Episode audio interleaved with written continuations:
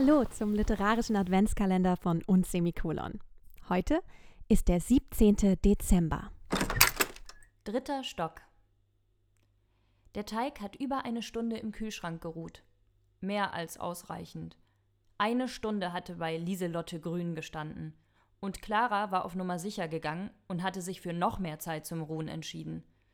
Sie hat Mehl, Speisestärke, Vanille und Puderzucker mit Mandeln und Salz vermischt und die Margarine in kleinen Stückchen eingeknetet. Zügig, ganz wie Lieselotte betont. Sie hat mehrere Rollen geformt und die in den Kühlschrank gelegt.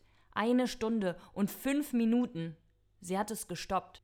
Trotzdem zerfallen die einzelnen Rollen in grobe Brösel und Clara kann sie weder zu Kippfallen formen, noch sie bei 170 Grad für 12 Minuten backen. Ihr Teig könnte höchstens zu einem weihnachtlichen Müsli verbacken werden.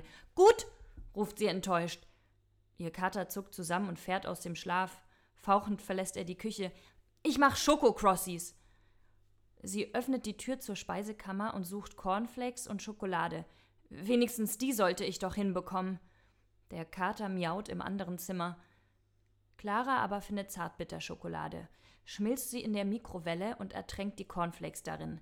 Mit einem großen Esslöffel klatscht sie Haufen auf ein Backblech und wartet. Und als ihr das Warten zu lang wird, bäckt sie tatsächlich ein weihnachtliches Granola aus den Teigbröseln, bei denen sie ganz offenbar die Margarine und nicht den Puderzucker halbiert hatte. Immerhin schmeckt beides. Vanillegranola und Schokokrossis. Und zumindest riecht es jetzt nach Weihnachten in der Wohnung. Kipferl bezeichnen erst einmal ein gebogenes Stück Gebäck. Also eigentlich auch Hörnchen oder Croissants. Vanillekipferl wiederum sind traditionell deutsch-österreichisch-böhmische Weihnachtsgebäcke. Sie bestehen aus einem Mürbeteig mit Mandel, der besonders mürbe und auf der Zunge zergehen soll.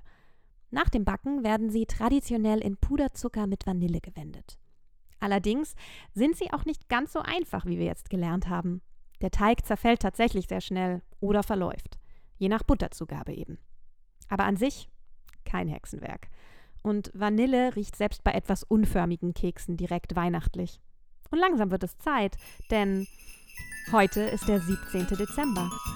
Es ist also noch eine Woche bis Heiligabend.